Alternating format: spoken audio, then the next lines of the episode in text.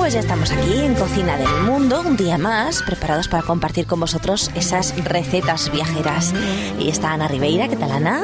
Hola, bien, yo oigo esta musiquita y ya me anima. ¿Verdad? Porque digo, ¿a dónde me llevarán hoy? Porque yo nunca sé a dónde vamos de viaje. Ah, es que sorpresa, sorpresa. Antonio es el que Sorpresa. siempre lo sabe. Sí, a mí Porque me lo como tiene que adelantan. buscar la música, Tengo pues, que comprar los billetes, entonces me no le tengo doy que- sorpresa.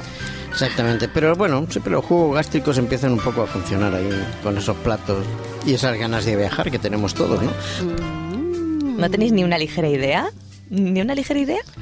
Bueno, pues nos vamos a ir a Jerusalén. ¿eh? Ah. La idea sería irnos a Belén, pero es un poco más difícil. Así que bueno, podemos pasar por Belén para visitarlo, pero nos vamos a ir a Jerusalén. Y ya sabéis que Jerusalén, bueno, pues está situada en los montes de Judea, entre el mar Mediterráneo y la ribera norte del Mar Muerto, y que se ha extendido bastante más allá de los límites de la ciudad vieja. Aquí escuchamos un poquito de música judía que le hemos pedido a Antonio que buscara. ¿Eh? muchos tipos de música judía. La verdad es que ellos, eh, es, es muy interesante eh, conocer un poquito de la cultura de ellos porque su música suele ser habitualmente alegre pero in extremis. O sea, ellos con salterio, con incluso bailan, es algo realmente... Porque parece que los cristianos siempre la música tiene que ser triste, y tiene que ser seria, tiene que ser... Porque si no, no nos parece cristiana, ¿no? Bueno, pues los judíos tienen una música muy alegre, muy de alabanza, con, con instrumentos muy, muy, muy, muy movidos. Yo, yo invito a nuestros amigos a que conozcan la música judía, aunque Antonio nos ha traído una música lentita, No, escucharemos Pero- música más movidita. sí, sí. pero tienen lo común en ellos es una música muy movida. Bueno, pues eh, en fin, todos conocemos la situación triste que tiene en estos momentos eh, Jerusalén, pues esos problemas eh, entre judíos y palestinos que hacen que sea pues una ciudad eh, complicada, una ciudad dividida, una ciudad, eh, en fin. Pero sigue siendo una de las ciudades más importantes del mundo porque, bueno, pues por su tradición eh, judía y porque sabemos, pues, eh, bueno, que, que tiene cierta relación con Jesús. Y bueno, es una de las ciudades más antiguas del mundo. Eh, fue habitada por los jebuseos antes de la llegada de las tribus hebreas a Canaán a principios del siglo XIII a.C. Fue la antigua capital del reino de Israel y del reino de Judá. Y siglos más tarde fue el reino franco de Jerusalén. Es considerada, pues eso, una ciudad sagrada por tres de las mayores religiones monoteístas: el judaísmo, el cristianismo y el islam. ¿eh? Exactamente. Y bueno, la ciudad vieja de Jerusalén fue declarada Patrimonio de la Humanidad por la UNESCO en 1981, que es importante también. Vamos a ver algunos de los lugares. Yo no sé si habéis estado. ¿Tú que viajas mucho, Ana? ¿Has Uy, estado allí? no, ya me hubiese ¿No? gustado, pero todavía no. Bueno, ¿y tú, Antonio? No, tampoco, la verdad es que no. Yo tampoco, Con- pero bueno. Con los deseos sí que hemos ido. Con internet pero- viajamos a todas partes. Sí. Tenemos el Muro de las Lamentaciones, ¿eh? es el lugar más importante para los judíos. Es el último remanente del templo judío construido por Herodes sobre las ruinas del templo de Salomón. Comprende el muro occidental, el muro oriental, en fin, ya sabéis que tienen la costumbre de meter unos pe- Papelitos son las peticiones deseos, oraciones que una vez al año se limpia, pues claro, llega un momento Así que, es, ya, que no ya hay, no caben más ya no hay papelitos. rendijas entre las piedras, exactamente, y que todas esas luego se recogen y se queman. Ajá, ajá, así es.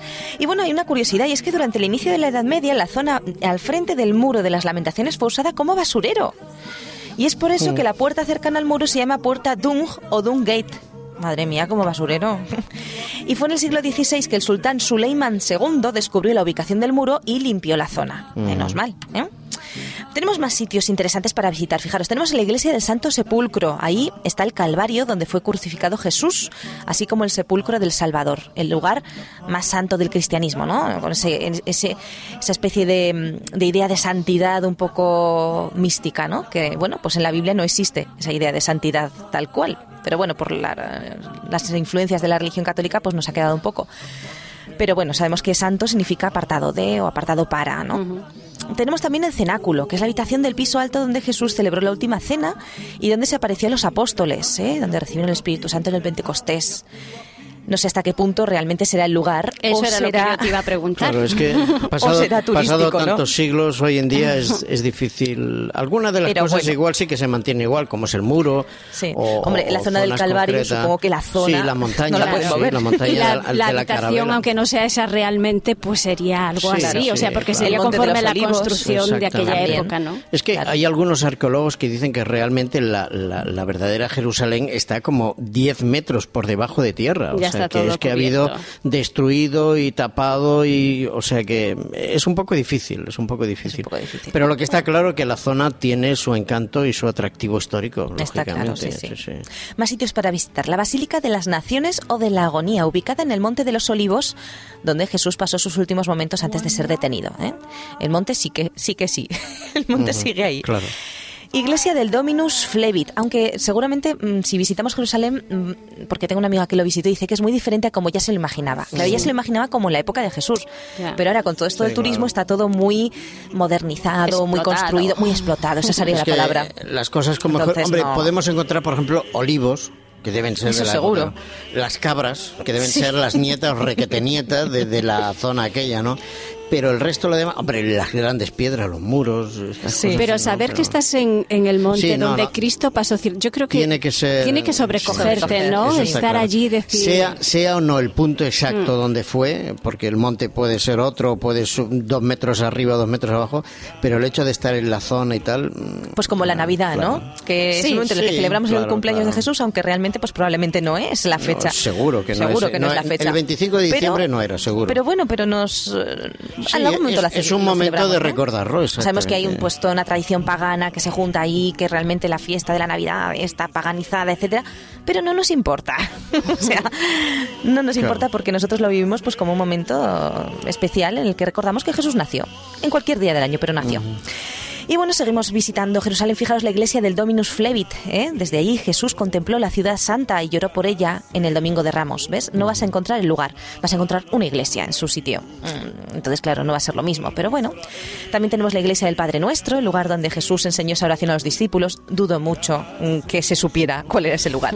Pero bueno, se ha creado un lugar. Se ha creado un, un circuito Pues vale. turístico que la gente, los creyentes, lógicamente, y yo el día que vaya, pues lo recorreré Claro. como todo cristiano, como creyente. Pero siendo bueno, conscientes de, bueno, de sí, la realidad, sí, ¿no? mayor, o sea, no, no, no es una zona sagrada, ¿me entiendes? No. En todo caso, es una zona histórica con una carga emotiva para los cristianos, bueno, para los cristianos y para los que no lo son también. Y mucho tema de turismo, ¿eh? que Eh, sabemos que a los judíos les también, gusta mucho también. ¿eh? compartir eso con los sí, catalanes, ¿eh? pero, les gusta mucho. Pero eso nos pasa a todos, sí que siempre montamos circuitos turísticos, ¿no? Sí, sí, sí. Pero bueno. Ahora incluso hay turis- eh, visitas turísticas a casas eh, que han puesto muchas luces de Navidad. No sé si lo habéis escuchado por las noticias. Ya, hay pero- familias que han puesto muchas luces en las casas. No, no, en el mundo, en Ah, Estados Unidos, vale, aquí en. España. No, no. Gente que se ha dedicado a poner muchísimas luces en sus casas y lo hacen turístico. ¿eh? Cobran una módica entrada y la gente puede visitarlas. No, Anda, sí, es que no puede ser. En fin. La crisis hace que uno, crisis, ¿eh? la, Sí, la mente cobre se, por todo. La mente se agudiza. sí, sí. Bueno, También tenemos la- eh, San Pedro Ingallicantu, ¿eh? que es la iglesia que recuerda el lugar donde estaba la casa de Caifás, donde fue juzgado Jesús y donde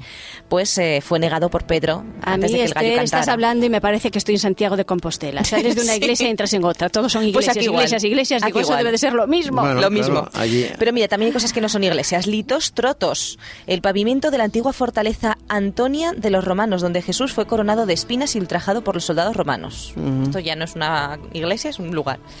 La Vía Dolorosa, ¿eh? el camino que siguió Jesús desde la cruz, eh, o sea, desde con la cruz desde la fortaleza Antonia hasta el Calvario.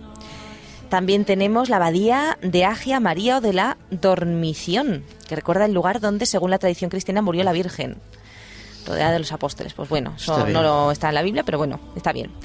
Eh, también tenemos la iglesia de Santa Ana, el lugar donde se halla, de acuerdo a la tradición cristiana, el- bueno, donde nació la Virgen María.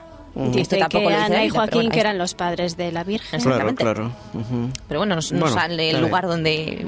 Bueno, Bueno, lo que está claro es que en algún sitio nació. Sí, eso está claro, eso eso- está claro, ahí no hay ninguna duda. Y luego tenemos la edícula de la ascensión, el lugar desde el cual Jesús subió al cielo. Bueno, pues está bien. Tenemos también la cúpula de la roca, que es, eh, según esto sería según los- la religión musulmana. Es, eh, está situado el más importante templo musulmán de Jerusalén. ¿eh? Está en el centro del monte del templo es un santuario, no una mezquita. Y bueno, pues es el lugar donde se supone que Abraham estuvo a punto de sacrificar a su hijo Isaac. Ya. Así que Bueno. desde el cual Mahoma, mediante una ley, ascendió hasta el trono de Dios en el curso de un viaje nocturno hasta la ciudad de Medina. sí. Lo que estamos seguros es que el hecho histórico sucedió. El lugar, claro, es un poco difícil hoy en día. Y Pero bueno, en cuanto a la gastronomía de Israel, eh, que nos queda ya poco tiempo, pues es una cocina muy diversa debido a las distintas influencias culturales que la componen. Tiene influencia marroquí, yemenita, Claro. rusa, árabe, polaca. Y bueno, pues tiene pues toda esa variedad en un país relativamente pequeño que hacen que la cocina pues sea especial e interesante. ¿eh? Tiene, pues por ejemplo, comparte el falafel, el hummus con la cocina, digamos, eh, Musulmana. marroquí, musulmana. Mm, Sí. Y bueno, pues tiene pues muchos platos interesantes. Eh, por ejemplo, destacaríamos, ellos usan mucho las carnes, siempre kosher. Kosher significa que están sacrificadas de una forma especial, Especial, para que el animal no sufre de ese modo, pues no tenga sustancias nocivas para el ser humano. Sabemos que cuando un animal es sacrificado de forma cruenta, Genera, pues genera toxinas, toxinas que luego quedan en la come. sangre y después eh, pueden afectar. claro. Exactamente. Y además, pues ellos no comparten con nosotros los adventistas que no comen pues carne de cerdo, ni de conejo, ni... En fin, como la Biblia dice, Sí, ellos son obedientes a la Biblia. Sí, sí. ¿eh? Y bueno, pues entonces tienen eh, las carnes, eh, las pastas, los dulces, eh, tienen platos con arroz, con verduras, el pampita, las ensaladas. Y bueno, yo, mm, claro, ellos no celebran la Navidad porque el pueblo judío no No cree cree. que Jesús eh, sea el Mesías. Claro, Entonces, es claro, la no celebran la Sí, Navidad. sí, Esta es la diferencia, ¿no? Lo que más nos diferencia de, De hecho, ellos. todavía están esperando al Mesías. De hecho, nosotros Claro. los adventistas nos parecemos en, en bastantes cosas, nos parecemos a los judíos, pero súper importantísimo matiz. Nos parecemos sí en el, creemos. el Antiguo Testamento. ¿Eh? Nos parecemos en el Antiguo Testamento. Exactamente. A partir de ahí el Nuevo. Testamento. eh, exactamente. Y en el Nuevo Testamento, pues ya no lo tenemos común Claro, con ellos, claro. porque ellos no lo tienen. Exactamente. Pero fijaros, como no he podido encontrar un plato de Navidad, os he traído Ya. un plato que es el cholen, que es curioso porque nosotros guardamos el sábado igual que ellos, Claro. ¿eh? Y además exactamente igual porque lo hacemos desde la puesta de sol del viernes hasta la puesta de sol del sábado, como dice la Dice Biblia que hay que claro. guardarlo, que son los- el primer día, etcétera, porque está en Génesis. Bueno, pues he encontrado un plato que se llama cholent que eh, ellos lo hacen con carne, pero nosotros lo vamos a hacer vegetal. Que incluye patatas, granos de cebada, judías, zanahoria picada, ajo, setas y cebolla frita. Y que es un plato interesante porque ellos lo hacen a fuego lento, lo que permite que se pueda cocinar lentamente durante muchas horas, a menudo durante, pues yo que sé, 11, 12 horas, sobre una llamita o dentro de un horno a muy baja temperatura o en una olla de cocción lenta y esto permite servir los platos eh, eh, calentitos sin cocinar en el sábado, en el sábado. ¿eh? Mm. Así o sea, que lo, guardan el sábado. lo ponen el viernes ya. Ajá, así es. Lo ponen el viernes ya por la noche, cuando va, o o sea, lo hacen por la tarde, Ajá. justo antes de la puesta de sol, y se permanece en el horno hasta el día siguiente, de modo que se va cocinando mientras ellos van a la sinagoga, a hacer sus oraciones, etcétera, y cuando llegan a la hora de comer, pues simplemente lo sacan y lo sirven. ¿Qué, qué, qué Es- me pareció muy curioso, ¿eh? Entonces se hace en 11 horas, probablemente sea uno de los platos más largos del mundo. 11 horas. Espero que lo tengan bien calculado, porque como se pase o no llegue, ¿qué hacen? Porque los judíos ya encender Pues no fuego sé. y tal tienen un problema. Pero es muy curioso. Hay muchas Bueno. formas de hacer este plato, así que bueno, como os decíamos, hay muchísimas maneras. Pero bueno. eh, nosotros vamos a darlo sin, sin carne. Así que los ingredientes: 3 cucharadas de aceite de oliva, una cebolla cortada en rodajas, dos zanahorias cortadas en cubos, eh, dos cucharadas de azúcar, tres batatas cortadas en cubos, dos patatas medianas también en cubos, media taza de judías negras azukis, que además son muy buenos para el riñón, media taza de judías comunes, judías pintas, utilizan sobre todo ellos, media taza de cebada, sal y pimienta al gusto y de agua la cantidad necesaria para cubrir el guiso, dos dientes de ajo pelados y una cucharadita de paprika. Todo eso lo ponemos junto, lo metemos todo en la olla, va a ser una eh, cocina para ocho personas porque invitamos a todos los amigos. Aquí se reúnen las familias enteras a comer el sábado. Es una fiesta, una verdadera fiesta, como debería ser para nosotros también. Y bueno, pues en una olla mediana se calienta el aceite y el azúcar. Agregamos los 250 mililitros de, de agua primeros. Agregamos las cebollas, el ajo, las patatas, las batatas, todos los ingredientes. Eh, y luego, pues eso, cubrimos y dejamos que hierva. Tapamos la olla y cocinamos eh, a fuego medio bajo. ¿eh? Vamos añadiendo agua, etcétera, y luego lo dejamos que vaya hirviendo, como hemos dicho, tan bajito, tan bajito, que eso, si lo queremos hacer de forma rápida, pues lo ponemos a fuego alto durante una hora o una hora y pico. Y si lo queremos hacer como lo hacen ellos, pues bueno, lo ponemos Poquito a poco. el sábado por la tarde y lo dejamos al 1 o al 2 que se vaya haciendo. La verdad es que tiene que ser toda una experiencia Habrá muy que curiosa. Sí, y muy habrá curiosa. que ir mirando a ver, para Hay que que no decir, se nos solamente me quedan segundos, pero hay que decir que ellos tienen, lo que sí tienen, que comparten con nosotros es el año nuevo. Y una curiosidad, para ellos este año 2011 va a ser el año 5771. Muy ¿eh? bien, porque ellos... cuentarán desde Abraham. Ujú. Pero ellos lo celebran el eh, primer día del mes de Tisrei, Tisrei. que es eh, entre septiembre y octubre. ¿Eh? Ajá. Así que y ellos ese día pues preparan unos platos eh, dulces, ¿eh? como Muy bien. bienvenida ese, ese Pues año. nada, Así vol- que volvemos de Israel.